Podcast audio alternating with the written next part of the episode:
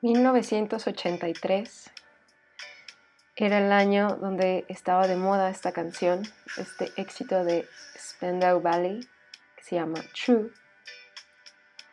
Tenemos este soundtrack en una fiesta. A lo lejos se encuentran las miradas dos personas. Fue un flechazo al instante. Él se acerca con ella. Ella se acerca hacia él. Él le pregunta si quiere bailar y ella accede. Se toman de las manos y empiezan a bailar y se dejan llevar. Y en ese momento descubren que estarían juntos para toda la vida. Los años pasaron, se casaron, tuvieron hijos.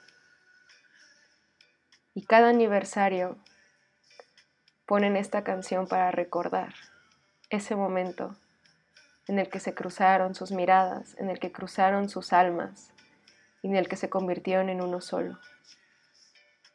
Esta canción es el recordatorio de que cada año que han pasado juntos ha sido un año de altas y bajas, en el que siempre han estado uno al lado del otro.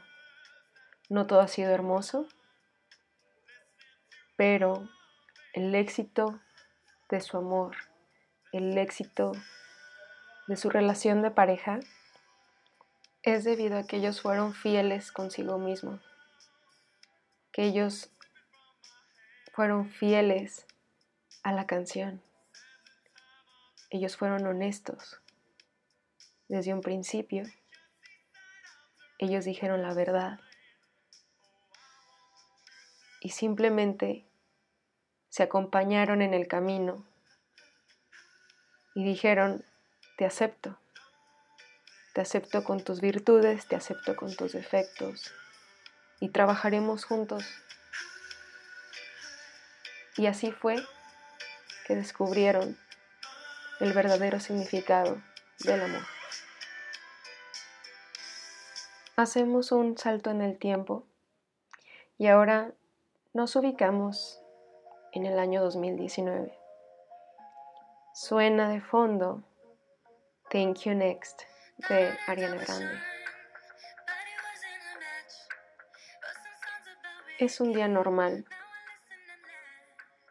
La escena es una chica. Ella está en su cuarto.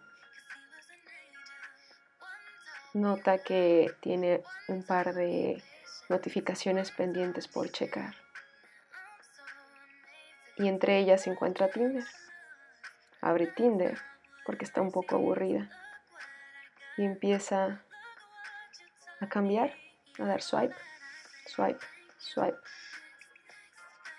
Y de repente, entre tantos prospectos, encuentra uno que además de ser muy atractivo para sus particulares gustos, tiene una descripción que parece prometedora. Para su sorpresa, resulta que hacen match. Ella espera que él escriba primero. Y así sucede. Él escribe, ella le escribe. En menos de dos, tres palabras que cruzan, se piden sus números y empiezan a hablar por WhatsApp quedan de verse esa misma, esa misma noche. Salen, toman un par de tragos, se les pasan las copas, se sienten con la actitud de que controlan el momento y que sienten que con media hora de estar platicando y conversando ya se conocen que ya pueden intimar. Se van juntos, pasan la noche, entre comillas, porque al final él, porque es todo un caballero, le pide un Uber y ella lo toma y regresa a su casa a altas horas de la madrugada porque tiene que llegar a descansar ya que al día siguiente va a ir a trabajar. Una típica escena común en nuestros tiempos. Y claro, ella al día siguiente se levanta, va a trabajar, transcurre su día como normalmente lo haría. En la noche abre otra vez sus aplicaciones y esta vez vuelve a abrir Tinder y vuelve a ser match con otra persona. Y la historia se repite.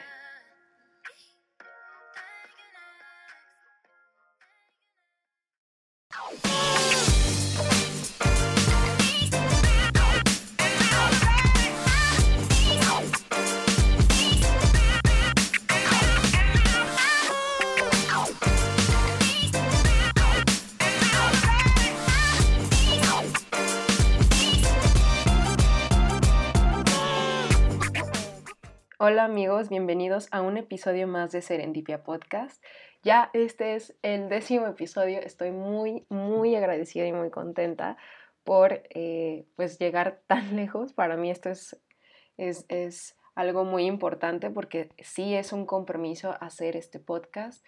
La verdad es que ha habido una serie de cambios importantes en lo que es las últimas semanas, tanto en mi vida personal como profesional, por lo que la semana pasada no salió un episodio, ya que estuve un poco ocupada eh, en estas cuestiones, en estos cambios, y me había costado mucho trabajo también poder aterrizar este tema. De verdad que sí fue algo difícil de poder como, pues, estructurar y desmenuzar un poquito para poderlo compartir con ustedes, que al final de cuentas, bueno, me gusta compartir con ustedes mis experiencias y lo que considero yo eh, importante, pero también eh, no me gusta hablar mucho de cosas si no, si no entiendo o tengo como un, un background del tema. Entonces em, me, me, tardé un poquito en poder analizar y tratar de aterrizar como mis ideas de exactamente a qué me quería dirigir con este tema. Quiero aclarar que esto es completamente mi experiencia, mi opinión. No estoy diciendo que algo esté bien o mal y voy a aclarar lo que a mi eh, percepción considero que, que es que está mal, pero hay otras cosas que son como cada quien es libre de decidir para que no empiecen con que, oye, pero tú estás diciendo esto y no estoy eh, de acuerdo contigo. O sea, cada quien tiene su punto de vista de las cosas. Este es mi propio punto de vista. Entonces, este, por favor, no se, no se claven demasiado en ese, en, en ese tipo de cosas. Y pues dando iniciado este episodio, se preguntarán por qué al principio empecé con estas dos historias, una situada en los años 80 y otra en la época actual.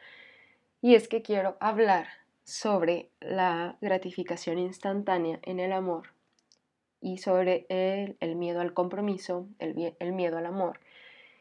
Y aterricé estas dos historias como para platicar un poquito sobre cómo era hace un par de años eh, cómo ha cambiado mucho el concepto del compromiso, el concepto del amor, cómo se ha vuelto la cuestión de las relaciones de parejas o cómo se han vuelto más bien las personas pues objetos desechables.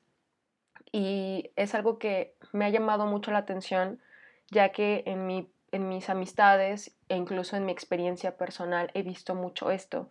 He notado que siento que cada vez es más frecuente encontrarte con personas que tienen miedo a, esto, al compromiso, miedo al amor, ya sean por experiencias del pasado o alguna otra situación. Y también he encontrado como, como miedo al comprometerse, o sea, que sienten que en el momento en que se van a comprometer van a cortar su libertad. Y esto no es, no es cierto, o sea, no, no es algo que, vaya a suceder en el momento en que tú te comprometes en una relación. Y por eso quise poner estos dos ejemplos porque considero que antes las relaciones tenían como, como un sentido más profundo que el sentido que tiene en la actualidad. Antes uno se tomaba el tiempo de conocer a la persona, se tomaba el tiempo de que también la persona conociera un poco de ti. Y ya después de un par de meses incluso de estar saliendo, que ya se conocían, que ya podían entender a lo mejor si podían ser compatibles, ya entablaban una relación. Pero todo con, desde un inicio, o sea, no, no andaban perdiendo su tiempo, eran personas que realmente sabían lo que querían y si alguien les gustaba o si estaban buscando alguna especie de relación o algo formal, eran claros desde un momento, eran honestos, por eso lo puse en un principio con la canción de True, que, eran honestos, eh, se mostraban como, como ellos querían, eh, que los vieran, los demás mostraban sus intenciones, que claro, o sea, eh, digo, en cualquier época de nuestras vidas también han, han existido eh, pues personas que también no, no habían sido claras y digo, no, no estoy diciendo que antes era todo mejor, no, o sea, también en esa época se veían, también existieron los divorcios y todo, o sea, pero creo que en aquella época las personas cuidaban un poquito más esa cuestión, se tomaban más el tiempo de, antes de iniciar una relación, que, que se conocieran, que al final de cuentas para eso sirve el noviazgo. O sea, no me quiero escuchar como abuelita ni nada, pero creo que para eso sirve. O sea, yo recuerdo mucho que mi mamá me decía, el noviazgo es solamente el 10% de lo que vas a conocer realmente cuando ya estés viviendo en pareja con la persona o en matrimonio.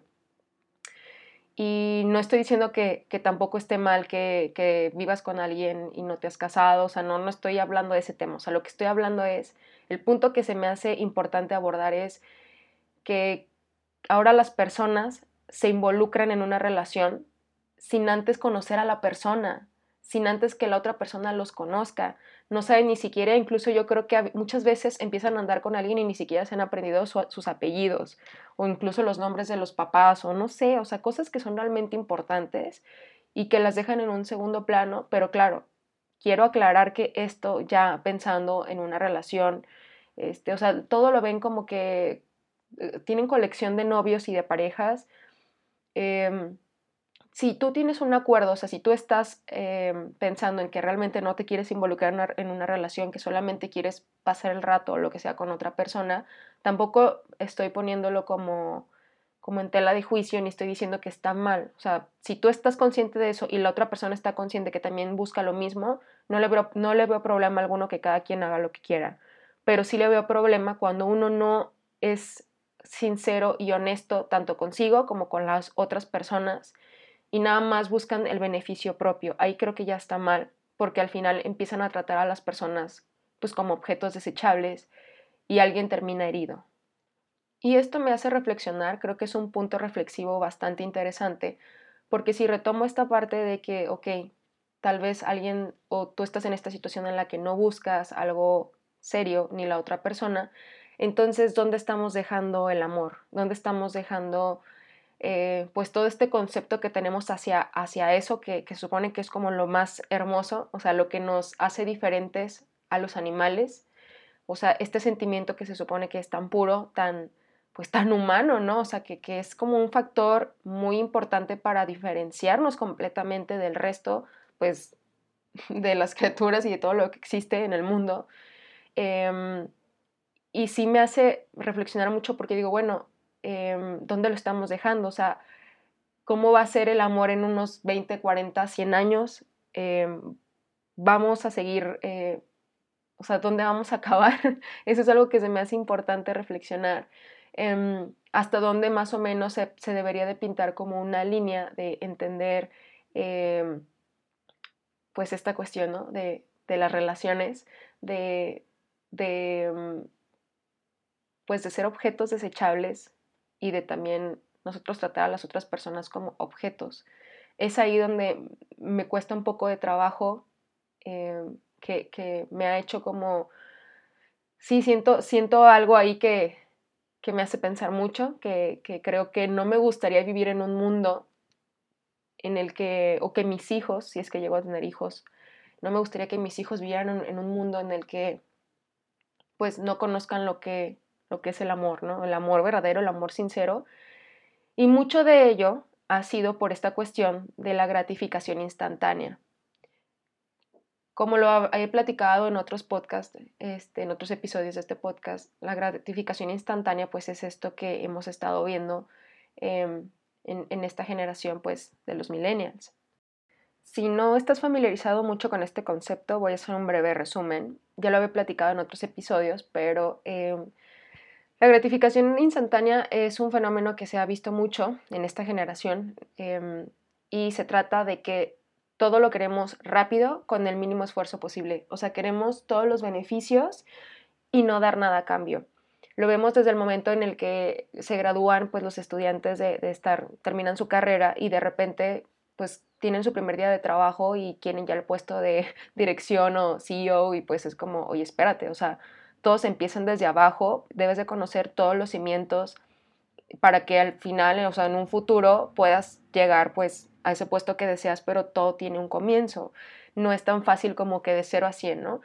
Y pues hablan mucho sobre que hemos sido una generación en la que han consentido demasiado ya lo he platicado, o sea, somos una generación en la que te dan premios por ser el último lugar.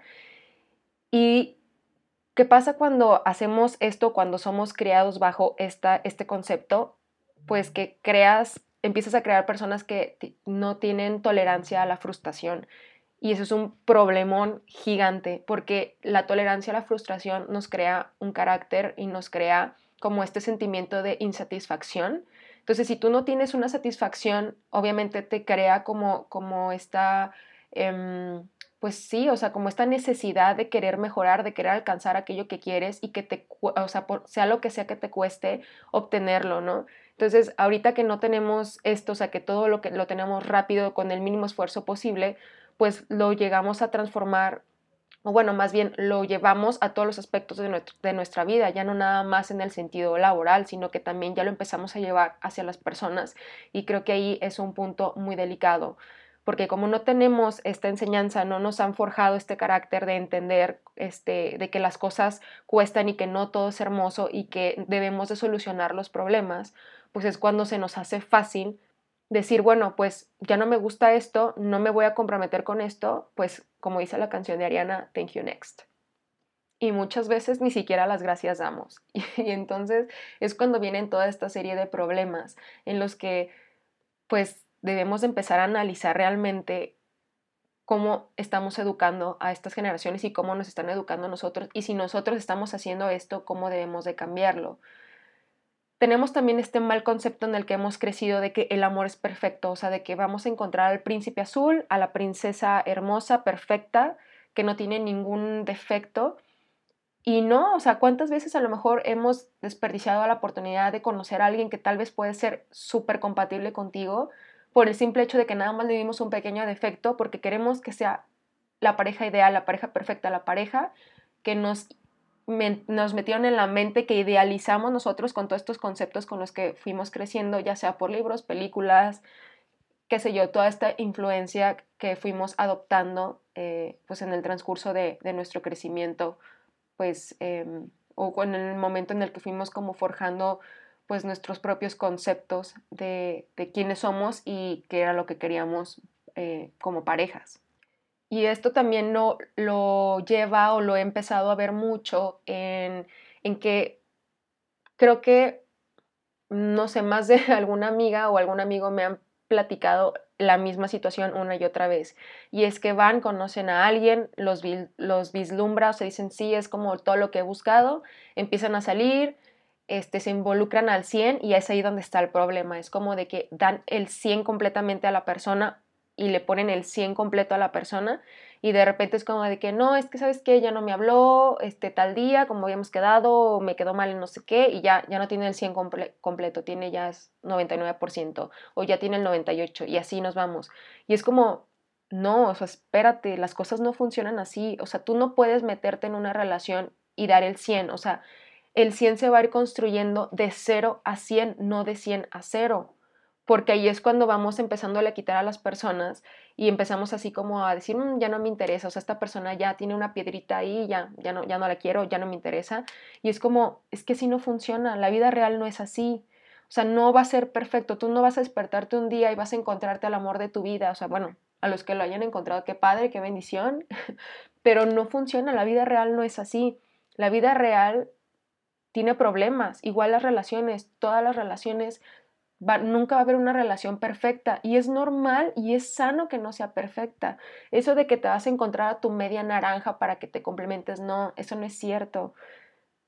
Eres único e irrepetible, o sea, hasta en genética está demostrado, o sea, tu, tu cadena de ADN nunca va a ser igual. Entonces, nunca te vas a encontrar a alguien que sea perfectamente idéntico a ti, a tus gustos y a tus intereses. No existe. Y el que diga que sí, se está mintiendo a sí mismo y, el, y la pareja que te diga que, eres, que es igual a ti también te está mintiendo. Eso no existe. Pero sí existen personas que son compatibles, seres individuales que se conocen a ellos mismos, que saben qué quieren, que les gusta y que no les gusta, y aún así tienen una negociación, que esa es la clave del éxito de las relaciones. Una relación que es sana, que, que, es, que va a ser fructífera y que va a durar muchísimo tiempo, es una relación que está basada en acuerdos, en negociaciones. ¿Por qué? Porque saben que no, no van a ser iguales uno al otro y que van a empezar a tener ciertos roces, pero que esos roces em, a base de la comunicación y de los acuerdos, pues van a lograr que, que, siga un buen camino esa relación, un buen camino que sea sano y que sea de crecimiento para ambas partes. Porque tampoco se trata de que alguien sacrifique todo por amor. Eso de que es que yo lo dejé todo porque lo amo o dejé todo porque la amo no existe. O sea, también eso ese es un extremo súper dañino porque al final del día alguien va a tronar y alguien va a decir, ¿sabes qué? O sea, yo gasté los mejores años de mi vida contigo y ahorita que ya llegué a mi crisis de mediana, de mediana edad, ya quiero hacer lo que a mí me toca y tú no quieres sacrificar lo mismo que yo. O luego por eso empiezan los divorcios y empiezan así como a reclamarse, es que tú y yo lo hice y ahora me debes y es como, no, espérate, o sea, la otra persona no te debe nada. Tú quisiste por demostrarle a esa persona, porque tu concepto de amor era ese, o sea, el dejarlo todo por esa persona, esto fue elección tuya, no le vayas a echar la culpa a la otra persona por una decisión que tú tomaste, porque luego también quieren hacer sentir culpable a la otra parte y tampoco se trata de eso, cuando fue una elección propia, porque ese era tu concepto de amor, ese era tu concepto que te hicieron creer y con el que tú eh, creciste pensando que era lo correcto al hacer y no se trata de eso. Una verdadera relación de amor sana es una relación que está comprometida, comprometida en las buenas, en las malas, en la salud, en la enfermedad, así que todo lo que te dicen cuando te vas a casar. Y si no te casas y vives en pareja también es lo mismo. Van a existir acuerdos, van a existir negociaciones. No todo el tiempo va a ser miel sobre hojuelas, siempre va a haber problemas, porque como lo repito, eh, cada quien es diferente, no van a tener los mismos gustos ni las mismas necesidades. Tal vez a lo mejor pueden ser compatibles en ciertas cosas y por eso están juntos, pero al final del día va a haber cositas en las que no van a estar de acuerdo, pero pues va a existir esto de la negociación. Y, y hoy en día vemos que no existe esto en las parejas. La gente no quiere, no quiere enfrentarse a la negociación porque simplemente no tiene las armas para hacerlo, no sabe cómo negociar. Simplemente en su vida es sí, no, me gusta, no me gusta o lo quiero y no lo quiero. Y así todo eso lo van transformando incluso pues en las relaciones personales. O sea, es por eso que vemos que la gente trata a los demás como objetos. Yo creo, por ejemplo, que estas aplicaciones como Tinder, no las, las vemos o las, no sé cómo explicarlo, pero las vemos como, como algo, mucha gente las sataniza, así como que, ay no, y tienes Tinder y usaste Tinder, o sea, si estás consciente de lo que vas y la otra persona también está consciente de lo que vas, pues no le veo mayor problema, ¿no? Pero sí, repito, o sea, como que me brinca un poco esta cuestión de que, bueno, ¿y, y qué va a pasar con el concepto del amor? O sea, ¿hacia dónde lo estamos llevando? Si, si uno a lo mejor está buscando una relación seria y en Tinder la encuentra, porque también se ha dado el caso de que la encuentra, pues qué mejor, ¿no? Pero igual sí creo que es como uno de 100 realmente si busca algo serio en ese tipo de aplicaciones rápidas. Em, digo, no lo veo mal, creo que, que se vale, porque también hay personas que debido a su pues tal vez situación profesional, o sea, que tal vez tienen trabajos que les exija demasiado tiempo estar eh, trabajando, que no puedan relacionarse con otras personas, o a lo mejor eres alguien súper introvertido que te cuesta mucho trabajo salir a lugares y conocer gente. O sea, creo que ese tipo de aplicaciones son una gran oportunidad para este tipo de personas que son pues un poquito como, pues que les es más difícil poder relacionarse en el día a día con las demás personas. Creo que sí son súper válido pues hacer uso de ellas. Em, y la verdad es que creo que, debemos de dejar de satanizar demasiado eso, em, porque pues al final del día, pues nosotros quiénes somos para juzgar a las demás personas y cómo quieran manejar eh, pues su vida personal. Eso es, un punto muy importante también, de que debemos de estar, de dejar de criticar a las demás personas, en dejarnos de meter en cómo pues manejan su, su vida privada.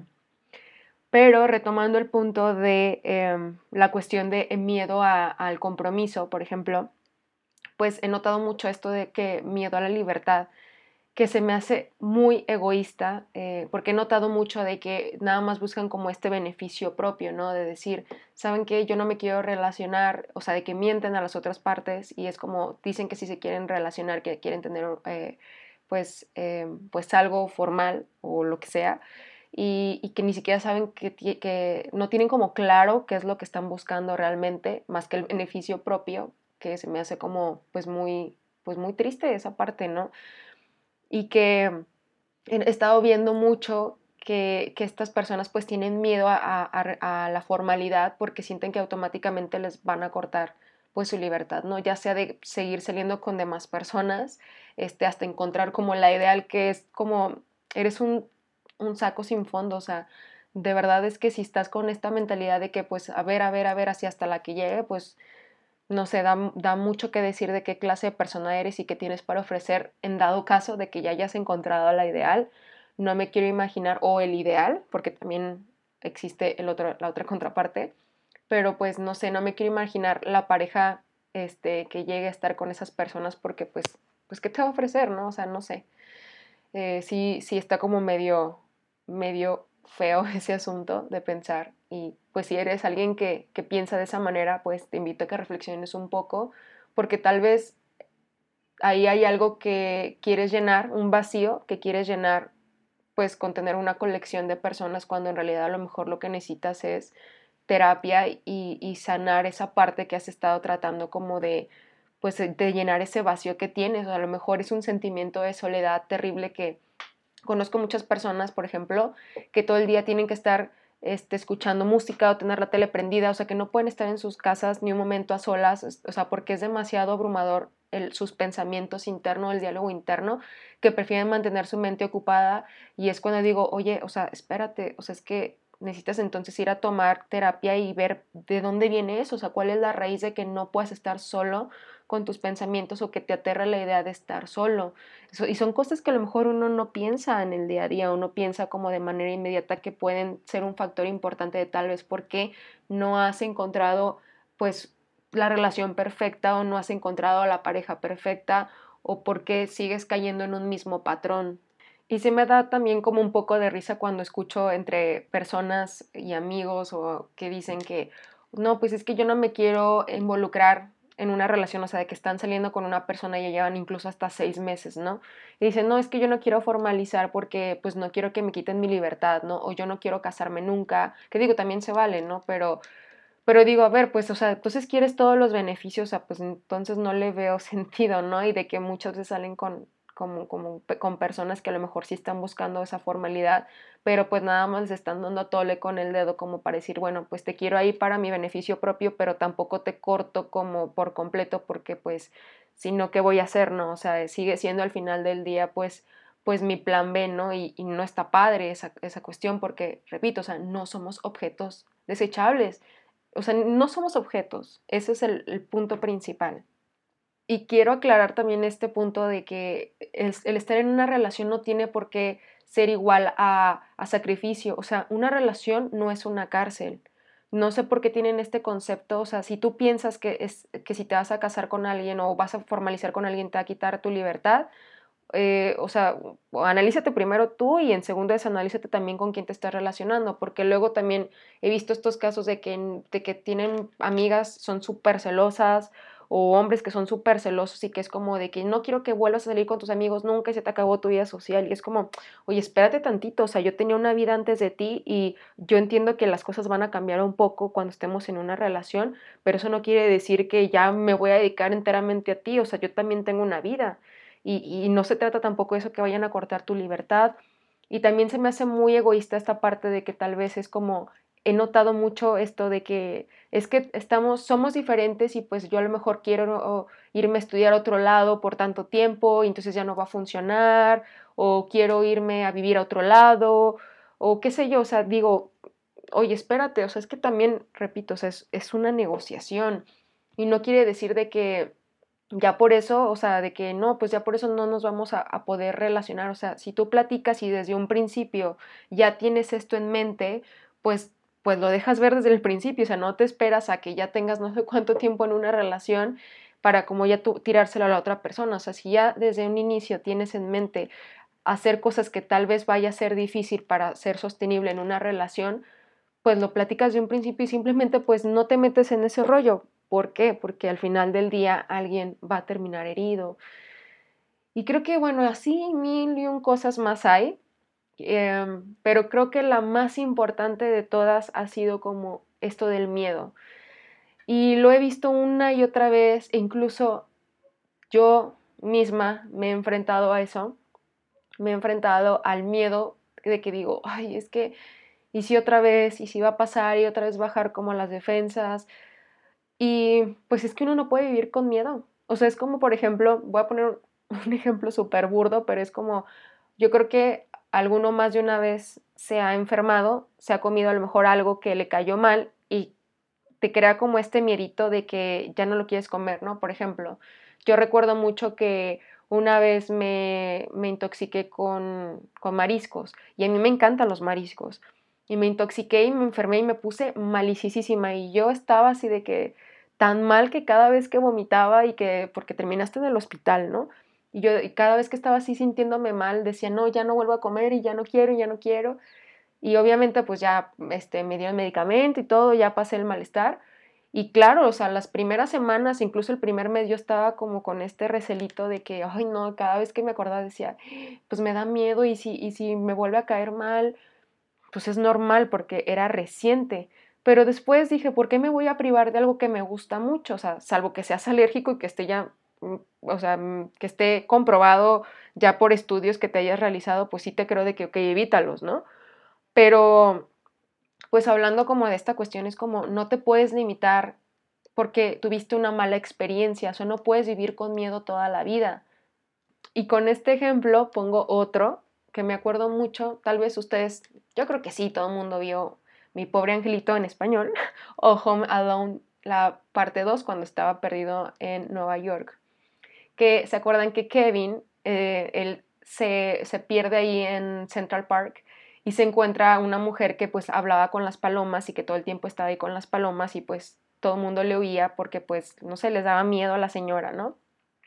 Y esta señora, este, bueno, se acerca a Kevin y empieza a platicar con ella y le decía así de que, oiga, pero pues ¿por qué usted siempre está aquí alejada? Usted se ve que es como buena persona. Y dice, pues no sé, la gente no le gusta relacionarse conmigo y a mí tampoco con la gente, ¿no? Y él le dice, pues claro, o sea, la gente o sea, no se siente como atraída hacia usted porque usted misma está todo el tiempo llena pues de popó de paloma y o sea, como que la gente pues también y como que la ve como señora loca así de la calle, pues pues obviamente no no se ve como demasiado amigable para eh, acercarse, ¿no? Entonces usted misma se está poniendo una barrera de que la gente piense de que no debe acercarse a usted cuando ni siquiera les da la oportunidad de que la conozcan, de que sepan que es que es una buena persona. Y le empieza como a indagar más sobre el por qué ella es así, o sea, por qué ella este, no tiene amigos, que sus únicos amigos son las palomas, y dice que porque pues, las palomas no la criticaban, no le iban a lastimar, etcétera, ¿no? Y que pues ella platica que tuvo una decepción amorosa muy, muy fuerte, y que por eso ella como que se encerró y, y dijo, no más, ya no quiero volver a confiar en las personas porque tengo miedo a volverme a abrir, tengo miedo a que me vuelvan a lastimar. Y entonces así como que Kevin se saca de onda cañoncísimo y le dice a la señora, mire, yo le quiero platicar una anécdota, ¿no? Yo cuando era niño quería unos patines y los deseaba tanto, tanto, tanto esos patines que el día que me los dieron, tanto los quería que nunca los saqué de la caja. O sea, siempre los tenía ahí como admirando y nada más así como que los veía a lo lejos y, y los admiraba. ¿Por qué? Porque eran demasiado bellos y demasiado, o sea, y los había querido tanto que me daba miedo agarrarlos por miedo a que se fueran a ensuciar, a que los fuera a dañar, a que los fuera a romper. Este, y los tenía ahí, o sea, sin, sin usarlos, o sea, realmente no le estaba dando, pues, pues el objetivo de por qué fueron creados, no que era para usarse.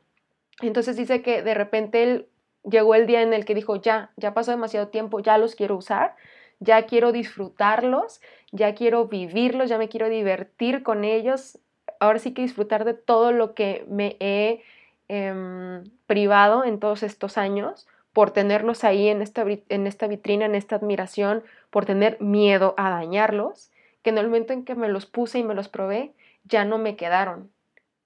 Y fue así como, wow, porque luego voltea y le dice, así es su corazón, usted se está privando tanto, está viviendo con tanto miedo, con tanto recelo, está viviendo tanto en el pasado, que se está privando de lo que está sucediendo en el presente.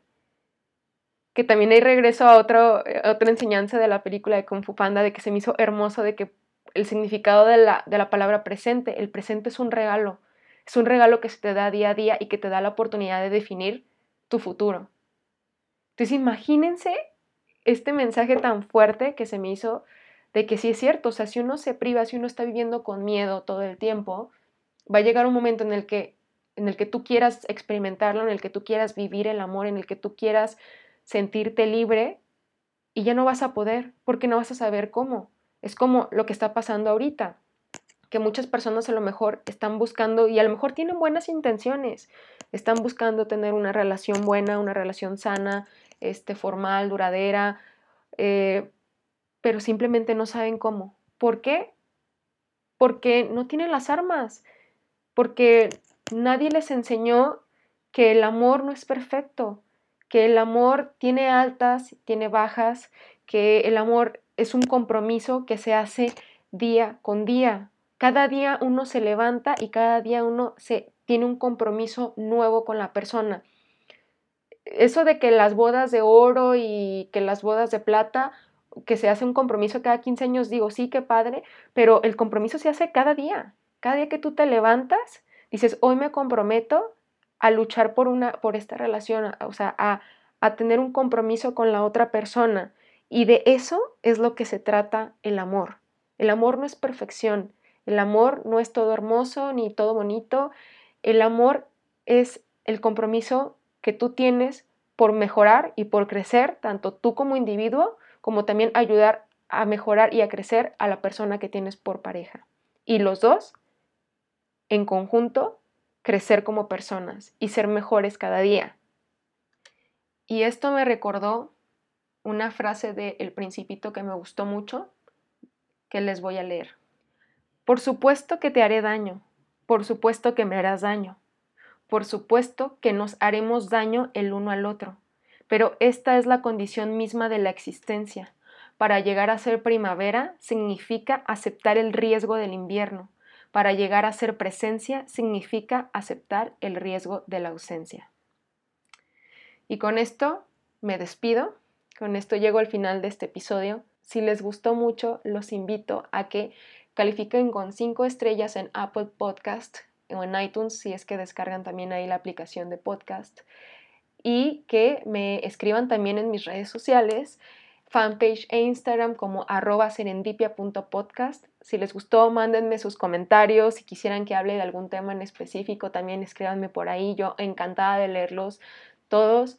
Este episodio ha sido uno muy, muy interesante de hacer. Me costó mucho trabajo también analizarlo y tratar de sentarlo porque no quería, pues, tocar como fibras sensibles de, de pues sí, luego llega a ser un poquito problemático hablar de estos temas Eh, en redes sociales o por internet, porque bueno, te lleven las críticas. Simplemente esto es mi punto de vista, lo que considero importante abordar. No se claven en cosas que no, no tengan sentido, solamente estoy usando ejemplos para pues exponer mi propio punto de vista, así que no se clavan, es meramente mi opinión personal, no estoy diciendo que yo soy o tengo la verdad absoluta, solamente es mi opinión. Y pues bueno, este, ya con esto me despido. Les mando un fuerte abrazo, un besote y nos vemos en el siguiente episodio de Serendipia Podcast.